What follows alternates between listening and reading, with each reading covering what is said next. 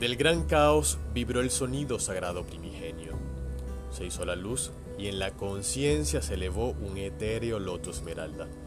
Así nació Manuel David Astro.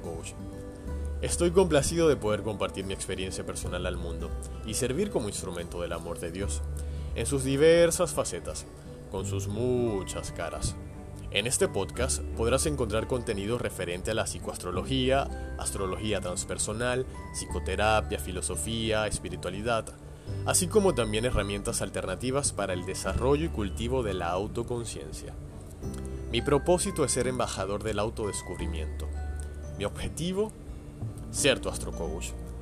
De antemano, gracias por realizar este viaje conmigo. Vive tu propia experiencia y sé protagonista en forjar tu destino.